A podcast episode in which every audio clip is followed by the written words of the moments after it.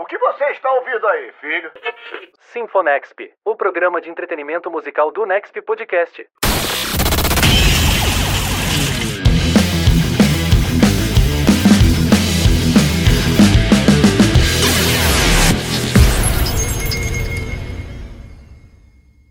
Muito bem, tá começando mais uma edição do Sinfonexp, o programa musical aqui do Nexp Podcast. Você já sabe, né? Muito entretenimento sonoro, diversas entrevistas vêm acontecendo aqui no Sinfonexp, mesclando, claro, com os episódios muito especiais, né, que a gente tem feito. Já tem o vinil, tem histórias incríveis para contar. Eu sou o Klaus Simões e ao meu lado hoje, novamente no Sinfonexp, tá virando a casa dele aqui antes de apresentar, é claro, nossos convidados, Nicolas Killing, seja bem-vindo mais uma vez. Bom dia, boa tarde e boa noite a você que irá ouvir este Sinfonexp e a Klaus Simões também aos nossos entrevistados. Hoje, vozes duplas aqui no Sinfonexp, numa entrevista especial, é claro que você já leu aí na descrição do episódio, mas eu tenho a honra de chamar para se apresentar ao grande público Raquel Lara Rezende e Tiago Guimarães. Sejam bem-vindos aqui ao Sinfonexp, é um prazer estar conversando com vocês. Boa noite, gente,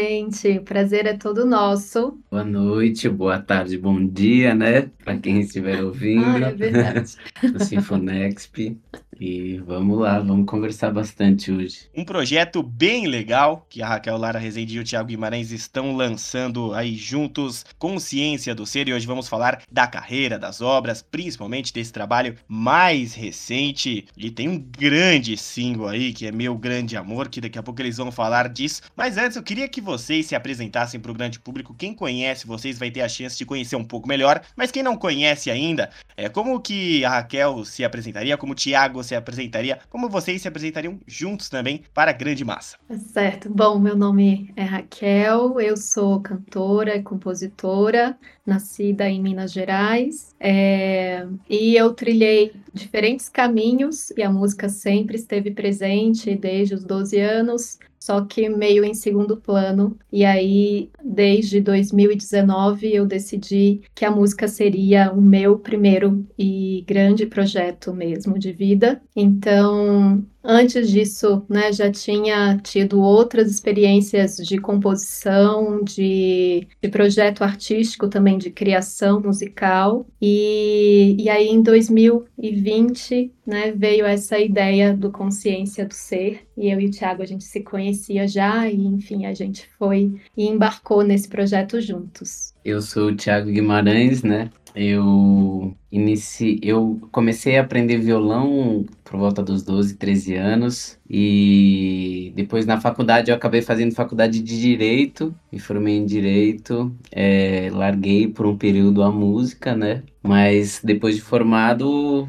a música automaticamente foi voltando para minha vida, né? Ficou ali encostado por um período, mas depois bateu mais forte e eu comecei a compor e também comecei a estudar cavaquinho e a gente também começou, eu e a Raquel a gente também se aventurou na terapia de som, né? Que a gente faz banho sonoro com diversos instrumentos, é, é, levando as pessoas para um estado meditativo, né, durante a sessão. E a partir das composições que a gente e das ideias que a gente tinha muito em conjunto, né, a gente concretizou esse álbum. Muito legal saber, né, desse início de vocês. Agora eu quero saber um, um pouco mais ali, de, depois do início, logo depois daquele start. O Thiago falou que largou aí o, tudo para ser músico. A Raquel também larga tudo para viver da música. Como é que foi esse passo para vocês, o, o, real início de carreira, né? Quando vocês decidiram viver daquilo, qual que foi o start para vocês? É, o primeiro caminho que vocês buscaram, a primeira saída para ser aí se sair bem na música, né? Bom, eu quando eu tomei essa decisão, eu tinha, eu estava aqui em São Paulo, eu recém tinha terminado o doutorado em educação. O meu plano inicialmente era ser professora, né, nas universidades públicas. E aí eu segui a carreira acadêmica com esse foco. Só que é, já no meio do doutorado eu sentia que é, eu tinha outros interesses e o universo acadêmico acabou não parecendo assim tão mais interessante em termos de ideias, de construção de conhecimento, em vários sentidos. Então, assim, dentro da música, o meu primeiro passo foi, na verdade, começar a dar aula de canto. Eu já tinha uma experiência de muitos anos conduzindo grupos e dando aula de dança, é, dando aula de outras coisas, e eu nunca tinha dado aula de canto, porque também a minha referência de aula de canto era algo que eu não gostava. Então, o que eu fiz foi criar a minha própria forma de conduzir as pessoas, de acompanhar as pessoas nesse estudo da voz e do canto. Então, esse foi o meu primeiro passo. Um outro foi criar grupos. Então, eu estava recém-chegada em, em São Paulo, é, já conhecia o Tiago, a gente já estava né, fazendo terapia de som.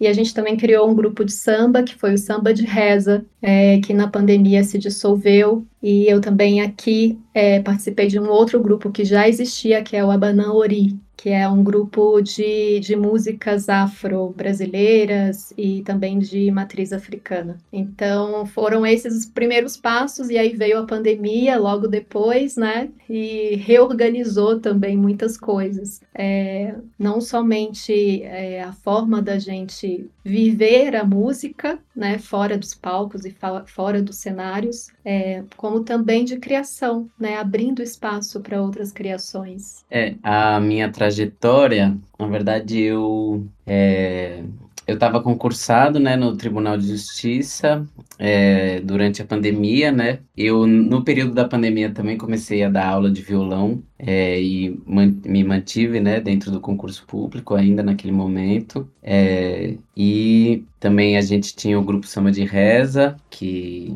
que também, né, proporcionou, já estava me abrindo é, a cabeça para conseguir para conseguir dar essa, esse salto, né, de carreira, esse, essa mudança. E na verdade o clique final que a gente vai conversar mais para frente daqui a pouco também foi quando eu compus um dos singles do disco, né, que é Meu Grande Amor. Ali para mim foi uma virada de chave muito importante que eu percebi que que aquele era realmente o momento, assim, tinha chegado, não tinha mais por que adiar essa essa mudança. É, a única possibilidade era me jogar mesmo, né, nesse novo mundo, que no caso era da música, que não era tão novo na verdade, né, mas que, enfim, assumindo realmente, né, esse lado foi que já foi depois da pandemia já, quando as coisas estavam voltando já. E essa parceria entre vocês, como que vocês conheceram? Quanto que vocês decidiram propriamente começar a trabalhar junto? Como que veio tudo isso?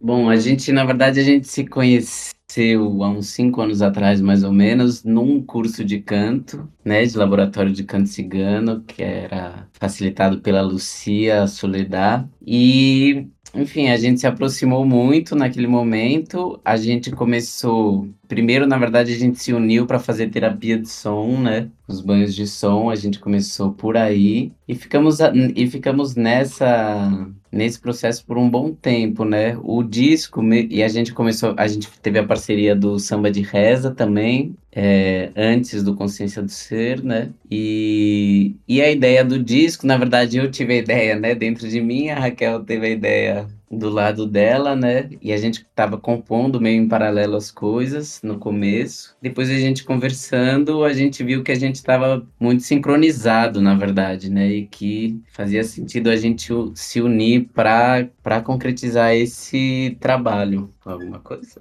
Não, acho que é isso. Falou tudo. E principalmente hoje em dia, quando a gente abre é, as plataformas de áudio, né? Até a, a, mais famosa de todas elas, que é o Spotify, tem a separação por playlists, por gêneros. Eu queria saber, dentro de várias categorias que vocês se encaixam, qual gênero definiria melhor vocês, né? Eu gosto de fazer essa pergunta pro artista, porque às vezes ele tem um gênero do coração dele, que ele acha que ele é daquele gênero, mas a plataforma classifica ele de outro jeito. Queria saber de vocês agora. Olha, para ser muito sincera, eu não me identifico com nenhum gênero. Acho que, assim, eu nunca sei responder essa pergunta. E eu acho que também isso tem muito a ver com a minha forma de pensar também, que eu, eu não gosto de colocar as coisas em caixinhas. Então, toda vez que eu tenho que colocar alguma coisa, imagina, eu fiz, né, a carreira acadêmica não gostando de categorias, né? Mas eu eu diria que a nossa música, ela, ela, ela é tem bastante, né, das nossas influências dentro da música brasileira, dentro da música latina. E na verdade, ela transcende porque nós somos tão musicais e a nossa musicalidade, ela não cabe em nenhum gênero, sabe? Sim, a nossa musicalidade, ela é universal. Então, tem coisas no álbum que são universais, assim, que não estão dentro de nenhuma... E, ao mesmo tempo, conversa com vários gêneros, né? É, eu acho que é um pouco por aí que eu sinto. É, so, sobre essa questão, sempre foi... A gente sempre ficou em dúvida, né, do que responder, porque, inclusive, para subir as músicas nas plataformas, né? Que, por exemplo, dentro do disco tem uma valsa, né? É, também tem mantra. Então, a gente às vezes pensa assim, ah, se for para categorizar, né, a, grande MPB, né, que é a música brasileira de uma maneira geral mesmo, né?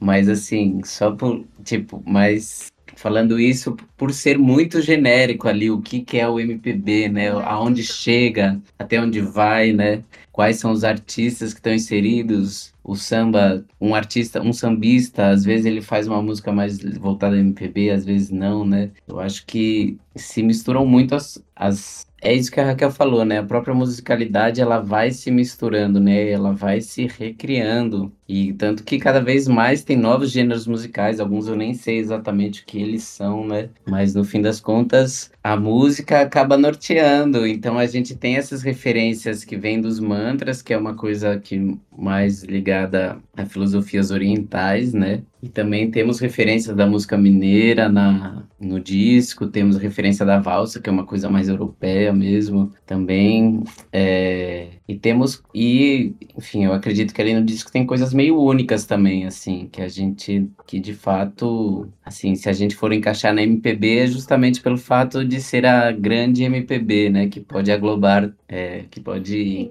englobar todos os artistas brasileiros, assim, por assim dizer, bem, bem de maneira bem genérica, né? E quem seria ou qual seria o público-alvo de vocês? A gente tem dois, uh, tem dois públicos, na verdade, assim, porque o que, que a gente queria também com esse álbum, né?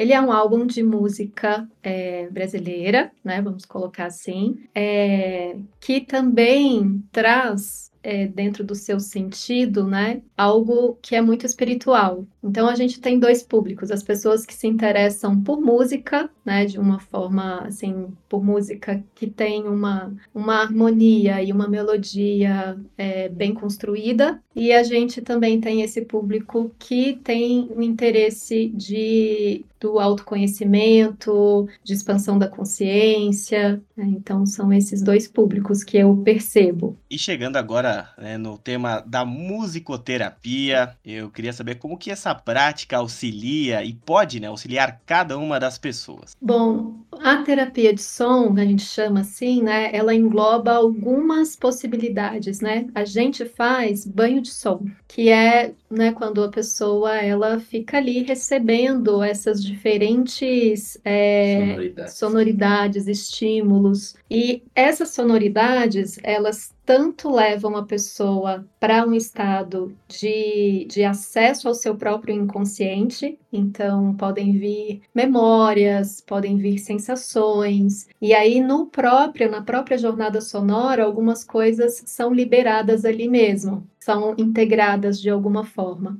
Como também o som, é, como é frequência, né? Nós somos, somos também frequência, e o som que emite frequências, essas frequências vão entrando em ressonância com a nossa própria frequência e a gente vai harmonizando o campo também a partir dos sons. Então, por exemplo, cada um de nós podemos é, harmonizar o nosso próprio campo com a nossa voz, com o nosso canto, né? A gente tem essa super hiper ferramenta. É... Então, para mim, o banho de som ele traz para as pessoas a possibilidade delas se sentirem, delas terem acesso a coisas dentro delas que elas ainda não puderam reconhecer ou é, perceber, né? E aí podem vir imagens, podem vir cores, podem vir realmente sensações, entendimentos. Para cada pessoa é de um jeito, né? E em cada momento também é de um jeito. É, só complementando, inclusive essa pergunta me lembrou da pergunta passada é, em relação às influências né, do disco e qual gênero musical. Dentro do álbum também tem essas referências que a gente traz dos banhos de som, né? Então a gente usa sino do,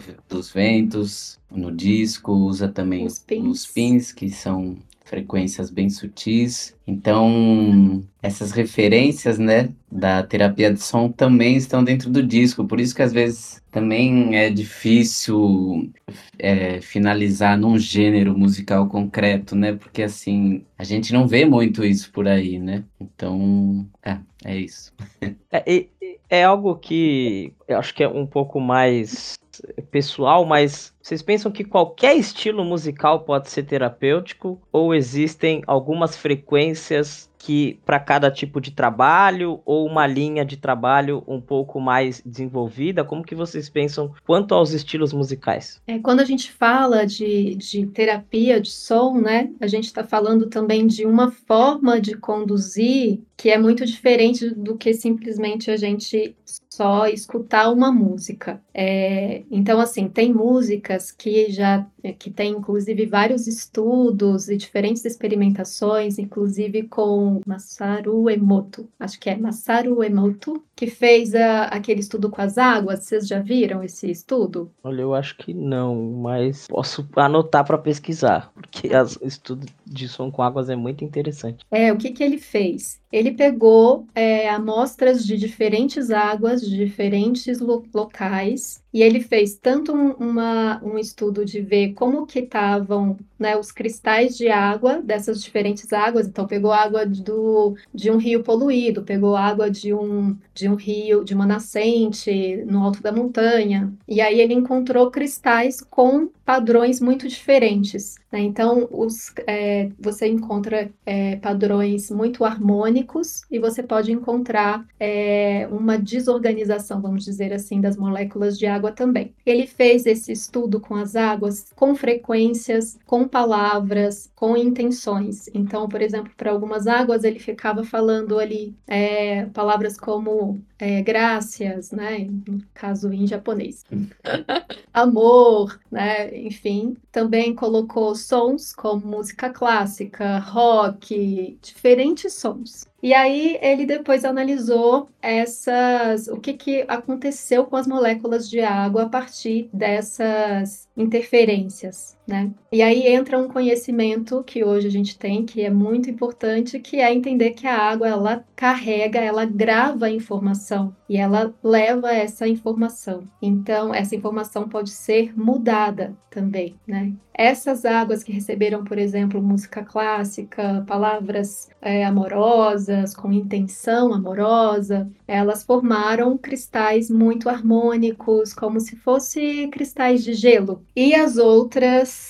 né, dentro dos outros experimentos, formaram isso, assim, uma desorganização das moléculas de água. Elas não chegaram a formar nenhum padrão. Então, essa, esse experimento nos mostra o seguinte: nós que somos né, é, 70 ou mais por cento de água, nós somos também extremamente influenciados e impactados, não somente pelos sons que a gente escuta nas músicas, como também pelas palavras, né? Como pelas palavras que a gente diz e as palavras que a gente escuta. Por isso que no álbum, né, a gente tem essa atenção tão grande com as letras. Né? As letras elas foram pensadas e elas são construídas de uma forma que é, elas é, tragam realmente consciência e, uma, e um estado de, de percepção da vida mais integral. Tudo isso interfere em como a música vai chegar para nós no nosso subconsciente, no nosso inconsciente e no nosso campo eletromagnético, né? É,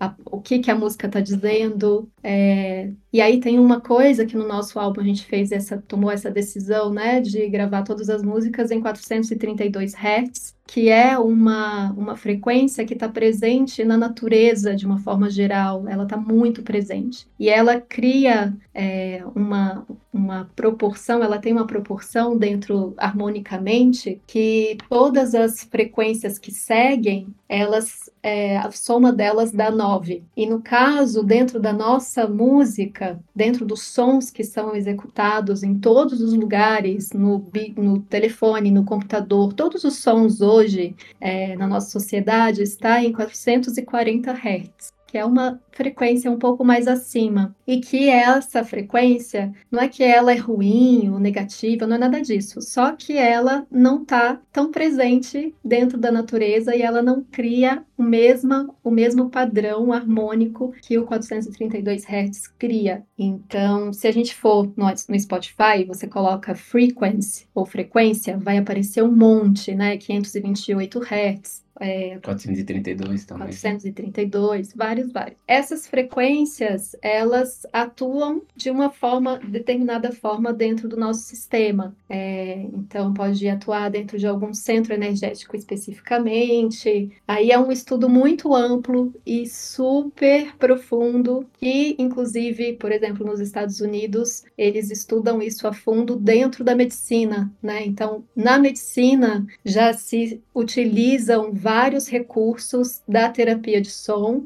para é, harmonizar o corpo no sentido de, de curar, entre aspas, as doenças, né? Como câncer, etc. E agora nós chegamos, né, em algo que é bem terapêutico, que seria Consciência do Ser, o álbum aí da Raquel Lara Rezende, do Tiago Guimarães. É, 13 músicas, 45 minutos, 25 segundos. Você pode ouvir nas principais plataformas de áudio. Super indico aqui. E para quem quiser ouvir, também tem um link exclusivo lá no NextBR no Instagram, com uma principal fala da Raquel, do Thiago, e principalmente no nextbr.com, nosso site, onde você vai ter acesso a esse incrível trabalho. E eu queria que o Thiago e a Raquel separassem aí algo pessoal, que seria a principal mensagem na visão de vocês que o disco quer passar e as motivações para esse lançamento, né? Quando vocês se reuniram para lançar Consciência do Ser, qual foi a principal motivação também?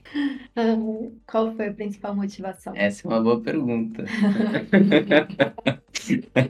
ah, eu acho que é, na verdade, assim, uma motivação muito grande a gente, a gente tem é justamente levar as mensagens, né, que, que estão ali nas letras, porque elas também são consequência de algo que a gente acredita, né? De sociedade que a gente quer construir, de, de consciência em relação à natureza, né? Então, os elementos da natureza estão muito presentes no disco, porque a gente percebe que a natureza é a fonte da vida aqui na Terra, né? Nós somos natureza. Nós somos natureza, inclusive. Então, é, essa conexão, né, ao, ao primordial, à matriz divina, como que é o nome de uma das músicas, né? Está no disco também. Eu acho que tudo isso tem a ver com, com a nossa motivação, né? Conseguir levar para as pessoas outras ideias, né? Talvez ideias que não sejam tão comuns na música popular de uma maneira geral, né? Sim. Quando a gente fala de amor, a gente não fala,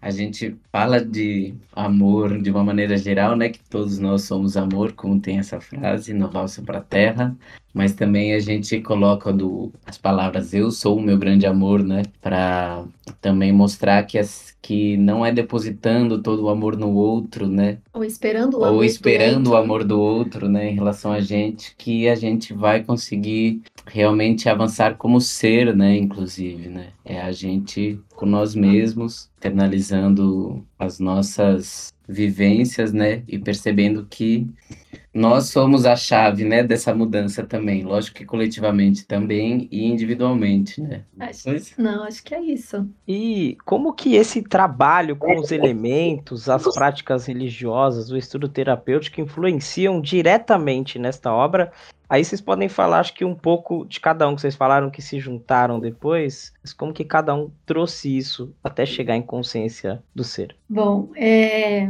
na verdade, assim, eu passei por algumas é, experiências dentro de religiões e hoje eu não, não me considero religiosa, não sigo nenhuma religião e, e dentro do meu estudo é, dos últimos anos, eu estive e sigo bem focada é, na integração comigo mesma, assim, enquanto enquanto ser. Eu assim, eu entendo que nós somos multidimensionais, né? Então a gente está aqui, né, dentro dessa desse plano, dessa experiência e Aí vem um pouco também dos estudos dentro da física quântica, né? Que, enfim, que tem mostrado para gente que a gente está em muitas linhas ao mesmo tempo, né? E isso faz muito sentido para mim desde a primeira vez que eu comecei a estudar e, e a ler sobre isso. É, então, hoje a minha prática é muito com a palavra e o alinhamento da palavra com a emoção e a ação. Então, assim, é esse alinhamento interno, né, essa expansão do amor que vem de dentro e que transborda, né, e na criação dos meus próprios paradigmas. É, acho que a gente também a, acaba repetindo muito o que a gente aprendeu com os pais, com a sociedade, com a escola, e na verdade a gente pouco se conhece, porque acaba que a imagem que a gente tem da gente mesma é essa imagem que é fruto do que a gente vem repetindo, repetindo, repetindo, e às vezes a gente acredita tanto naquilo que a gente realmente se identifica, né, com, né, com vários conceitos e ideias de vida como, ah, né, vou ter um carro, vou ter uma família, vou ter um filho, vou é, ter um trabalho que me dê esse sustento, né, são conceitos, são ideias que nós compramos e que nós nos identificamos muito com o estilo de vida de um modo que a gente, muita gente acha que não é possível mudar, né? E na verdade, é, isso, essa experiência que a gente tem hoje, ela é muito, muito recente, ela é muito ínfima perto do que nós temos de história da humanidade, né? E de tudo que nós já vivemos, que a gente sabe e não sabe, né? Porque, enfim, a gente ainda não conhece tudo. É, então, já me perdi de novo. Muitas linhas, né? Parece.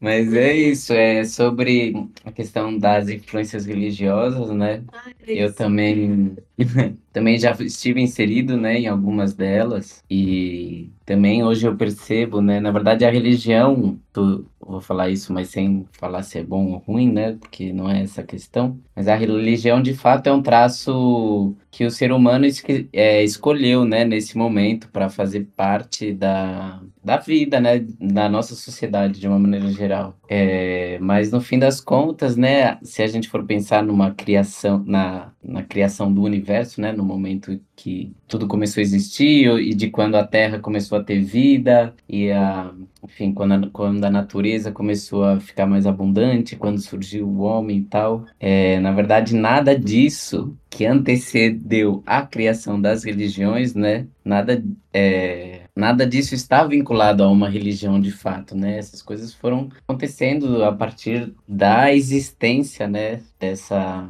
da existência do universo mesmo, do cosmos, da consciência maior de Deus, enfim. Aí existem muitos nomes, né? E dependendo da religião, esses nomes podem mudar, inclusive. Mas hoje eu tenho bastante essa clareza assim para mim de que na verdade a religião vem depois de tudo isso né? E a religião foi uma forma talvez de organizar grupos categorizar é, as, a, a categorizar entendimentos né é, por parte de enfim de culturas né que ali existiam. Então eu também assim endosso essa parte de não me identificar necessariamente com uma religião né mas com um entendimento mais mais amplo. mais amplo mais universal mesmo assim né. E a matriz divina traz exatamente isso né que na verdade essa divindade somos nós né está em nós e está em tudo né que é essa conexão profunda que nós temos com a com todos com a vida. Não é por aí. E a gente se depara também, principalmente quando a gente recebeu o material de vocês, sobre a jornada do herói, né? Um tema que é muito comum hoje em dia, mas como que vocês traduzem isso é, para o trabalho de vocês, para os dias atuais, essa jornada do herói dentro do consciência do ser? É, eu, eu entendo assim, para mim veio essa imagem né, do, da jornada, é, a gente tra traz a palavra travessia em algumas músicas, né? Uhum. Tem a Vida de Travessia, que a letra é do Tiago, e tem uma outra música do Tiago que também traz esse, essa palavra, que é o Bebo Água de Todo Rio, né? E, e aí quando eu fui vendo, percebendo as músicas, que a gente foi fazendo um mapa né, dessas músicas para poder contar essa história, ficou claro que existia ali uma, um caminho. É, eu fiz um curso de tarô há um, muito tempo atrás e ficou, ficaram para mim fortes alguns arquétipos, né? Então, primeiro veio o arquétipo do louco, que é a primeira carta do tarô de Marcelli, que é que representa todos nós, quando chegamos, quando acabamos de chegar na vida e a gente não sabe exatamente quem nós somos, para onde nós vamos, o que é que eu estou fazendo aqui. Quem nunca se perguntou nisso, né? Eu me perguntei muitas vezes. Então, essa, essa primeira imagem né, da, da gente que chega aqui é, me veio muito forte é, nas primeiras músicas, né? E aí, a, a, a Abra as Minhas Asas, a voz de dentro, é uma música que, para mim, fala disso, né? De abrir as nossas asas e simplesmente voar, né? A dessa desse dessa consciência, dessa dessa certeza é, que nós somos esse ser, né, que cria, é, que é uma essência e que se manifesta a partir, né, da sua própria existência, a partir do que fala, a partir do que do que faz, né? É, então eu comecei a perceber que tinha ali um caminho, uma trajetória, a gente se amando primeiro, depois reconhecendo é, no outro e se integrando com o outro, depois expandindo essa integração e se percebendo em conexão com tudo ao redor, com a terra, né, entendendo que esses elementos que estão presentes, a terra, a água, o fogo, eles são também é,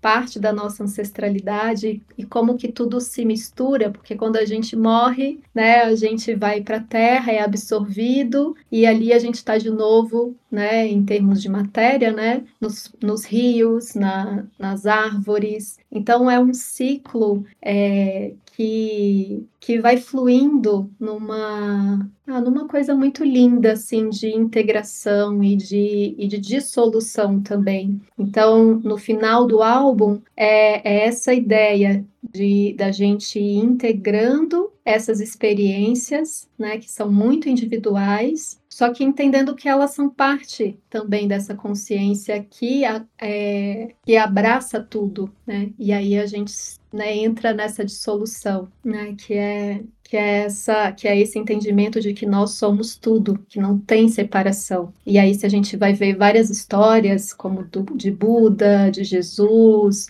né, de vários é, de várias figuras que são referências para a gente né, em termos espirituais, é, a gente encontra esse esse processo mesmo, né? Esse caminho. Hum, perfeito, perfeito. É um processo de construção para destruição para reconstrução. Tá, até falei a mesma coisa pro Abu Janra quando a gente estava conversando, que tudo se destrói, se constrói, se reconstrói todos os dias dentro da gente. Então é, é um processo bem é, é, é, acho que é, eu acho até que é difícil a gente conseguir externar um pouco disso. Então, admiro muito quem consegue externar tudo isso. Desculpa, foi só um, um adendo aqui.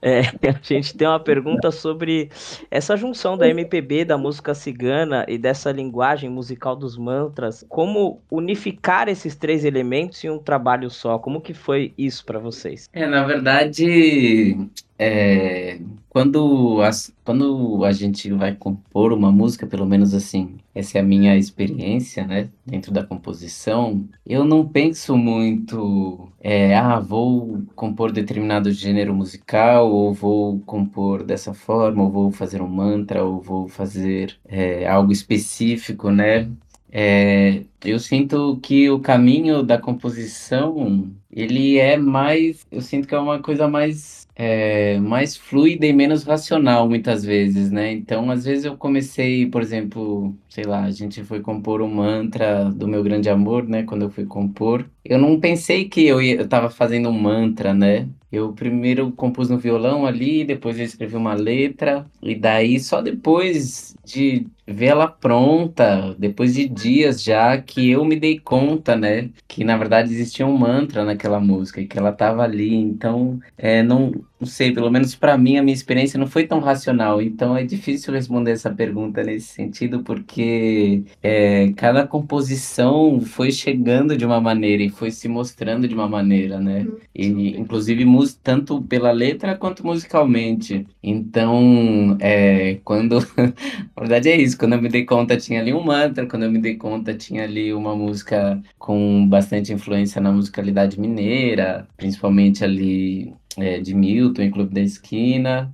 Aí, nesse caso, também pelos estudos, né, harmônicos dentro do violão, que foi se misturando. É, então, ao mesmo tempo que parece algo muito, que pode parecer algo meio é, diferente ou complexo de alguma maneira, também foi algo muito fluido, né? Quando a gente viu, a gente já, aquilo já existia, né? Então, assim, tava já estava ali, já tinha essa mistura, Sim. já estava presente, né? Num, E no caso da música cigana, é, que é uma composição minha, ela, quando eu tinha já o início dela, e eu não fazia ideia que ela ia virar uma música cigana, até então era aquele inicinho. E aí quando eu fui compor, compor o resto, que eu não, eu não componho só com a voz, né? Eu não toco nenhum instrumento harmônico. E aí eu me dei conta de que, olha, é uma música cigana. E eu achei super interessante, porque é uma forma também, foi uma forma de honrar de alguma forma a nossa, nosso encontro, né? né, que, que foi num laboratório de canto cigano. E aí a gente também tem mais dois músicos que tocam com a gente dentro do álbum e que também eu conheci nesse laboratório de canto cigano, que é a violinista, que é a Carla Raíza, e o baixista, que é o Antônio Salles. E agora chegamos numa parte bem legal, né? Quando se tem mais de uma pessoa que cuida de banda, duo, projetos assim, que é o processo de composição que vocês tanto falaram, principalmente meu grande amor aí. E quantos por cento tem da Raquel Lara, quantos por cento tem do Thiago aí em cada letra? Como é que foi é, se desenvolvendo o processo de composição do álbum inteiro? É, então, é, na verdade, a primeira música que, que, que é desse álbum, né, a primeira que nasceu, é uma música da Raquel, né, que chama Voz de Dentro, a parceria, é uma, é a única música que tem uma parceria de fora, sem ser nós dois, né, que é o Renato da Lapa, Músico de Juiz de Fora. e, e ali, na verdade, naquele momento, a Raquel, inclusive, tava, a gente ainda não tinha, né, concatenado as ideias e não, Eu tinha. Sabia que, é, não tinha conversado e não sabia ainda que esse projeto ia nascer. É, e, na verdade, assim, cada letra, cada letra e cada música tem uma história, né? Por exemplo, tem uma música que eu acho que é interessante de contar um pouco a história, que é Valsa pra Terra, que a Raquel um dia acordou com e resolveu pegar o violão, né? E O que é uma coisa quase nunca acontece. é, que é uma coisa que ela nunca faz. E daí, naquele dia, ela e ela fez uma sequência de acordes ali simples e ficou com, com aquela ideia musical na cabeça, né? Daí a gente foi para uma praça aqui perto de casa, né? Praça das Corujas. E lá a gente sentou, eu fiquei com o violão, né? Fazendo aquele, aqueles acordes e já criando, né? E modificando alguns e tal na harmonia. E ela pegou um caderno, começou, né? Primeiro respirou, sentiu, né? Toda a conexão. E ela começou a escrever numa folha, escreveu aquilo que, ela, que veio para ela, e começou a escrever. Depois que ela escreveu, ela virou a página, né, do caderno e falou assim: Bom, agora escreve você. E daí, naquele momento, sem ler o que ela tinha escrito, né, eu comecei a escrever também aquilo que estava me vindo. E, e daí, bom, a gente depois disso, é, a Raquel olhou, leu as letras, né? A gente leu as letras, a gente não, a princípio, né? Não viu, não estava tão clara a conexão, mas é, eu fui fazendo harmonia, a Raquel foi unindo as coisas e se formou Valsa pra Terra, né? Que na verdade hoje a gente percebe que a letra tem todo sentido, né? Da maneira que ela é, mesmo à primeira vista não acontecendo. É, e foi isso, cantando ali, né? Eu fui pegando partes da letra do Thiago, minha, misturei, e aí foi o que ficou. E então é isso, assim, esse é um exemplo, mas como cada música é uma história, né? São, são 12 músicas, né, que estão ali no álbum, então são 12 histórias diferentes. É, mas é. é, isso, tem, de no... tem tudo ali. Tem músicas que são só de autoria do Thiago, tem músicas que são de autoria minha, tem... e tem algumas que são de nós dois. E quais são as inspirações para o disco de cada um? Inspirações? Bom, inspirações musicais é uma boa pergunta. Na verdade, assim, a gente tem um gosto musical bem parecido, né? Principalmente, eu acho que das músicas dos anos 60 e dos anos 70, né? Tanto nacionais quanto internacionais, a gente tem uma grande referência musical daquela época, que de fato foi um, um boom, assim, muito muito único, né, que aconteceu ali musicalmente, dentro da música brasileira também, assim. Gilberto Gil, Milton Nascimento, né, enfim, Bethany, Liz, é, enfim, todo, toda essa galera dos anos 60 e 70, tanto do Brasil quanto de fora, sempre foi uma inspiração musical, né, inclusive de ideias também, ali tem muitas coisas que nos influenciaram, né, e nos construíram como seres que somos hoje, né, e... É, aí é, outras coisas que a gente já comentou aqui também, a nossa conexão com a natureza que nós somos, né, então com todos ah, os elementos. aí com certeza é uma baita inspiração, né? Sim, então, rio, a terra, né, enfim. E com essas, o que eu chamo assim de aprendizados, que eu, a gente entende que também são importantes dentro da nossa trajetória. Então, por exemplo, Espelhos é uma música que nas que nasceu de uma visualização que eu tive, mas que traz um aprendizado é, muito específico, né? Que é esse da gente se reconhecer no outro e se amar no outro, depois que a gente já entendeu e já direcionou o nosso próprio amor para nós mesmos, a gente tem condições de se reconhecer no outro e se amar no outro. Então, por exemplo, essa é a inspiração de espelhos. Então, também tem, além dos elementos, tem essas é, esses pontos. Matriz Divina é uma música que a grande inspiração foi a experiência mesmo, na né? experiência de junto do sertão mineiro e de outras caminhadas que eu fiz. É, e aí a letra traz bastante essa, é, essa, essas percepções, essas integrações que eu tive nesses caminhares. Né? Então acho que é isso, assim, a, é, a, inspiração vem de diferentes formas, Sim. né? E ela, e ela não é uma só, né? São muitas. Sim. Tem uma música que chama Bebo Água de Todo o Rio, que na verdade é uma frase do Guimarães Rosa, né? Uhum. Então também a literatura também, né, sempre acaba inspirando a gente, ainda que não diretamente, nesse caso é direto, né, mas enfim, todo, toda a bagagem que a gente vai construindo ao longo da vida, de certa forma, nos inspira, né, para construir algo novo.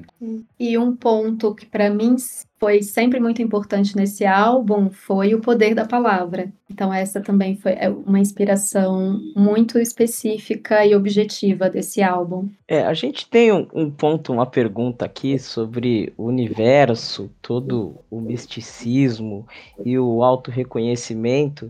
Queria que vocês respondessem como que o Consciência do Ser pode ajudar as pessoas que irão ouvir a terem um pouco mais desse autoconhecimento e aprender um pouco mais a cuidar de si, interiorizar tudo isso para depois conseguir expandir para outras formas de amor? Eu diria que a, a, primeira coisa que eu diria é escutar prestando atenção nas letras. Então, por exemplo, no YouTube eu coloquei as letras, né, já nas legendas. No Spotify eu ainda não consegui, porque enfim, o aplicativo ainda não reconheceu. A plataforma não é tão as... simples assim, né? mas a primeira coisa, mas a primeira coisa é, é ter atenção com as letras. E, e faz muita diferença também nesse nesse álbum, porque realmente a, a, proposta dele é essa, é te levar para uma jornada. Então, se você escutar o álbum inteiro, quase como se fosse uma meditação, você vai ter uma, uma apreensão dele que é muito diferente, assim, do que só escutar, por Sim. exemplo, fazendo outra coisa. Né? Então, eu, a primeira coisa que eu diria é essa, né? Usar o álbum como um estudo mesmo, assim, prestar atenção no que está dizendo e, e deixar isso reverberar e ver se ressoa e o que que ressoa. Né? É que essa é uma boa, é um bom começo.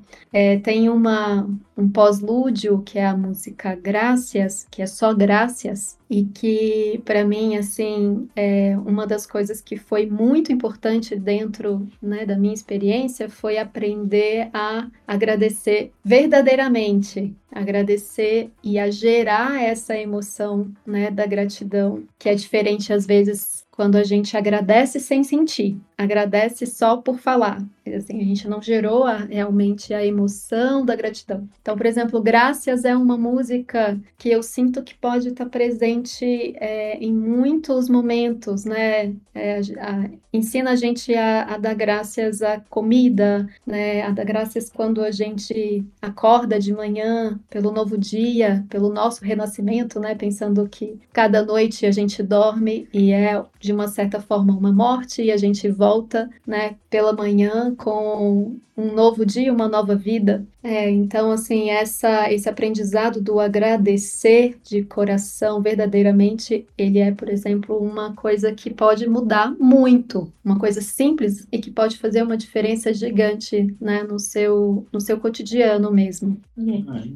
E eu queria que vocês falassem antes da gente chegar aí na reta final, como que as pessoas que, ouv que escutarão este podcast chegam nas redes sociais de vocês, chegam no CD, como que elas podem ouvir, como que elas podem chegar também em alguma das práticas que vocês fazem. Se quiserem saber um pouco mais de você, tem esse espaço. Bom, a gente tem, na verdade, o disco Consciência do Ser tá na página da Raquel Lara Rezende no YouTube. Então ali, na verdade, tá, na playlist tá a sequência já exata, né? Se acessar a playlist dentro da página, tem a sequência bonitinha das, das músicas. No Spotify também, se procurar Consciência do Ser, Raquel Lara Rezende, Thiago Guimarães, Thiago sem H, né? É, daí tem o nosso Instagram também, que a gente não. Tá no Deezer também. É, tá, tá no Deezer, né?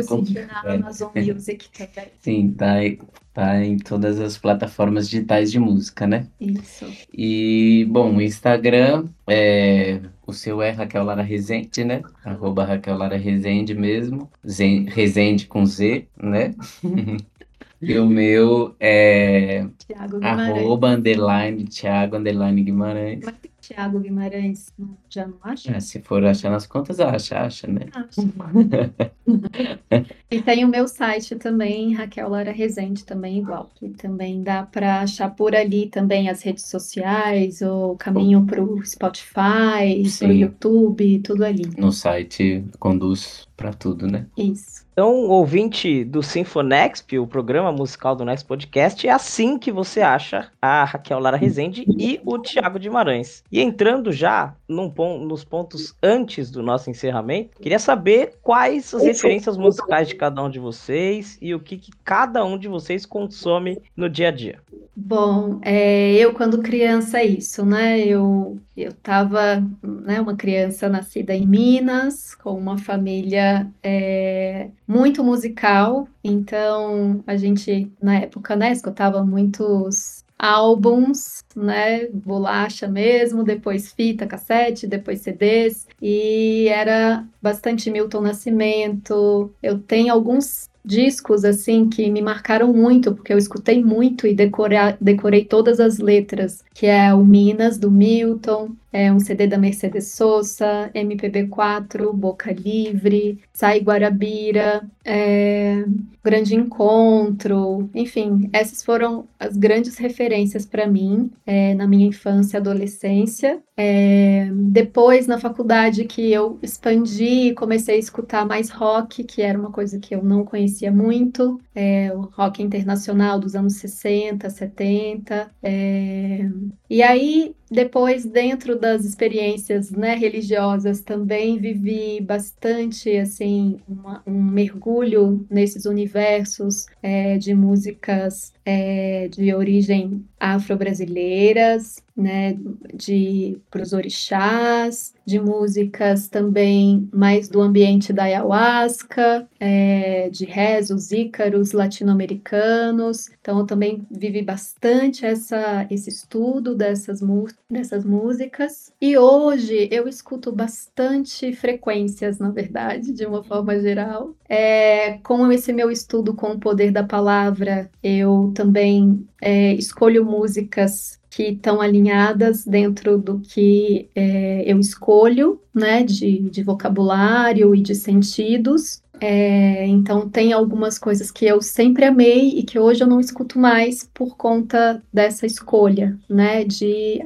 desse alinhamento com a palavra. E aí eu acho que é isso. E você, Thiago? É, eu tenho uma, eu tenho uma trajetória meio invertida, né? Na verdade, eu comecei pelo rock, mas na minha infância adolescente eu era mais roqueiro. Foi minha fase bem roqueira, assim principalmente né, rock dos anos 60, 70 também. E a música brasileira meus pais já ouviam, mas eu, eu me conectei mais mesmo já no fim da escola, né? E faculdade muito, daí, é, daí a música brasileira entrou muito, daí depois entrou afro-brasileira também bastante, ainda na faculdade, né? Mas música afro-brasileira também mexeu muito comigo, né? Quando eu fui, quando eu fui inserindo, né? Tanto, sei lá, por exemplo, desde o Afro Sambas do Baden Powell, principalmente o disco do Baden, né? Em vez de ser Baden e Vinícius, porque o dele tem bastante referência a afro, daí também pela Jussara Marçal, e depois também já inserindo nas religiões, né? Também todas as influências musicais que vêm das religiões afro-brasileiras, também indígenas, como a Ayahuasca também. É...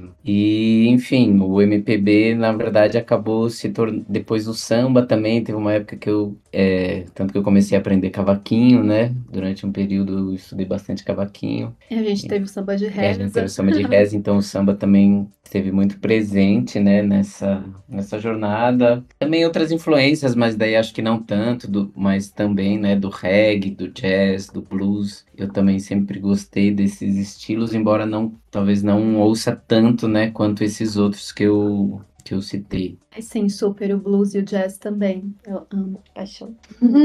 São grandes referências, todos os artistas que passam por aqui têm referências muito boas, né, para trazer, e a de vocês também é excelente. Eu lembro de escutar nessa Iguarabira quando eu era criança e hoje é, foi até tema de novela e você ter aquela memória afetiva é muito legal. Em tempos virais, como que é produzir música em um cenário totalmente projetado para as redes sociais, para que as pessoas esqueçam facilmente?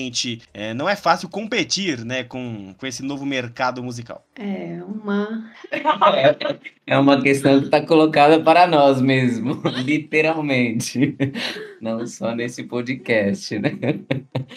Ah, é uma, é uma reinvenção em muito sentido. Na verdade, a gente participou esse ano do Sim, é, que é uma feira de música, né, que acontece em São Paulo, que eu não conhecia, não fazia ideia. E a gente participou esse ano, e aí foi assim, um uou, um monte de coisa do universo da música, do mercado da música que a gente completamente desconhecia. E, e é muito interessante porque você não, não é algo que está acessível para a gente conhecer, assim, não é tão fácil. Assim, né, de acessar essas informações, assim, do mundo é, do mercado musical e ainda mais hoje dentro dessa nova configuração, né? Eu acho que antes era mais era mais é, muito mais limitado o acesso, com certeza, e o caminho era era aquele caminho, ponto, né? Você tinha que conseguir uma gravadora, né, um, um que ia, né, te lançar, te lançar e etc. E esse era o caminho, ponto. E hoje, não, hoje existem muitos caminhos, na verdade. E, e isso é muito bom. E ao mesmo tempo, é, a gente ainda está se encontrando, eu sinto, né? Todos nós, assim, é, entendendo quais quais são os caminhos é, e como fazer esse caminho, né? Acho que não é óbvio é, como era antes. E é isso, também eu acho que abriu para muito mais pessoas poderem é, fazer também acontecer de alguma forma. Sim, é, tem, tem inclusive músicos é, já bem, digamos assim, expressivos nas redes sociais, né, que eu estive conversando, que também colocaram assim, nossa, eu tenho essa expressividade na rede social, mas o meu, o meu trampo autoral mesmo, né, é, não, não, a pessoa não conseguiu desenvolver ainda, né, como ela gostaria. Ela consegue desenvolver mais nos, é, como que eu posso dizer? Cover. Mais nos covers, né, nas interpretações de músicas já conhecidas, mas com essa, ah, ainda vivendo esse desafio, né, mesmo já tendo números expressivos, né, vivendo o desafio em relação ao, ao autoral, né, a música autoral. Sim. Então, também é uma coisa que a gente está lidando com isso, né? E tentando entender é, até, até que ponto as ferramentas da internet vão, né, contribuir, de que forma elas irão contribuir, né, para a gente conseguir expandir a, no a nossa mensagem também e quais as limitações, né? Na verdade, isso, enfim,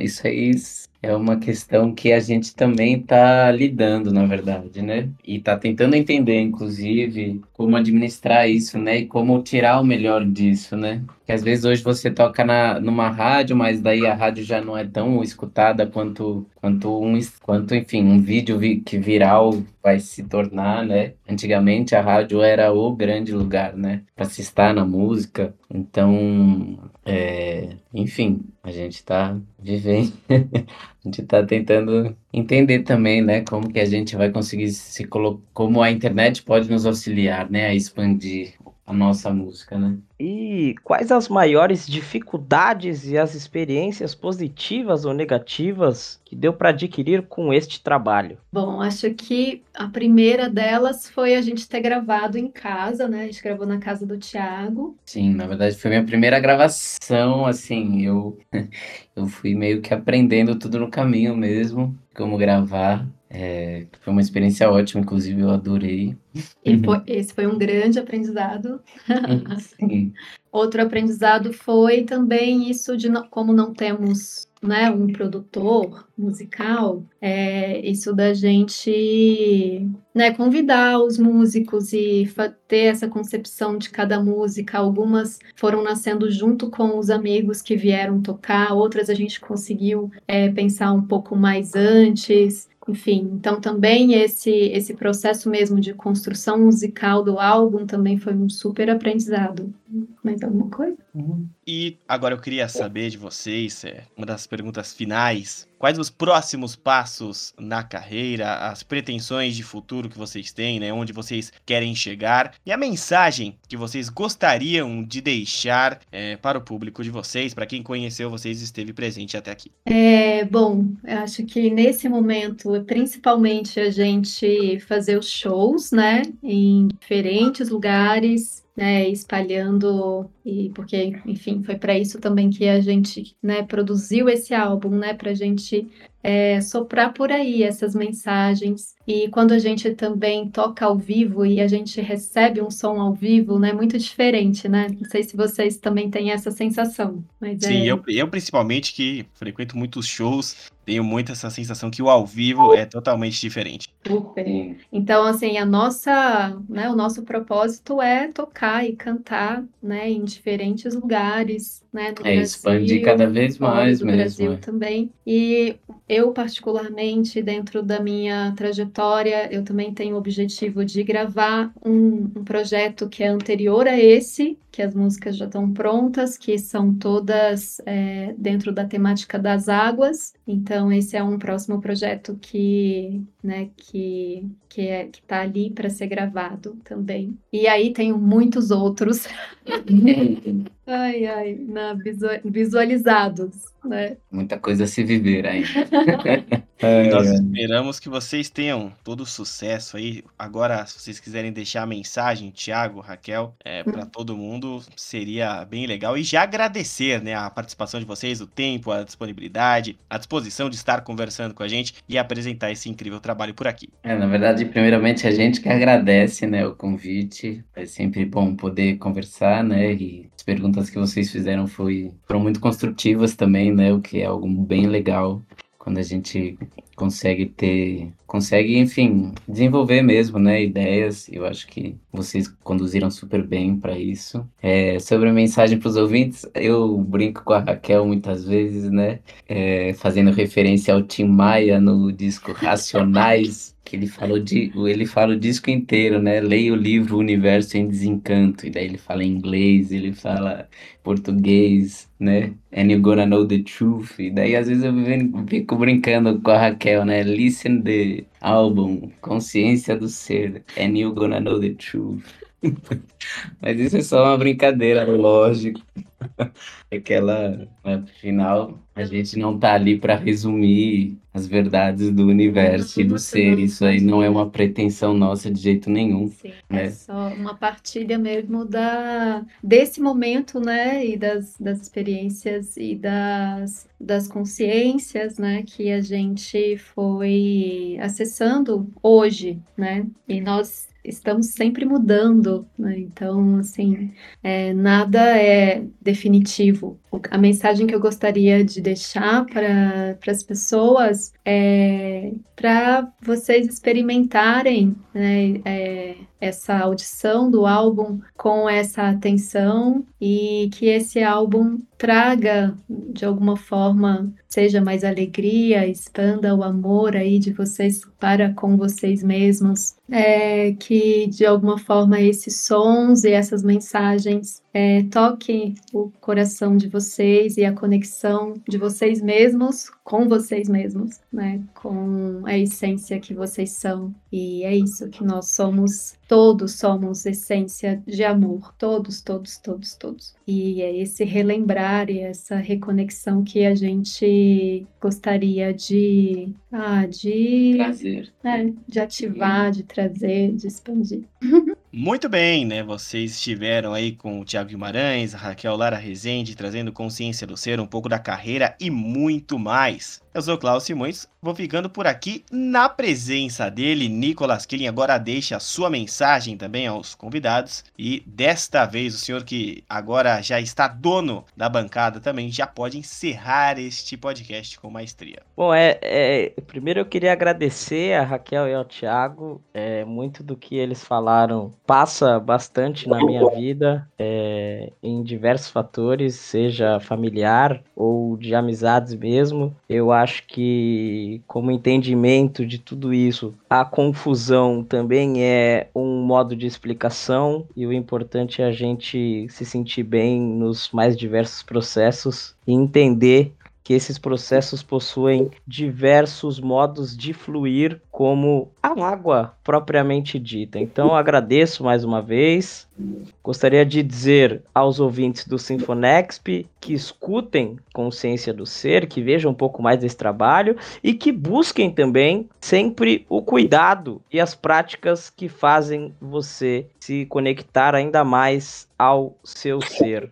Então, este é o Sinfonexp. Um abraço a Raquel, um abraço ao Tiago e até a próxima. Um abraço, abraço. gente. Foi Valeu. ótimo. O que você está ouvindo aí, filho? Sinfonexp, o programa de entretenimento musical do Nexp Podcast.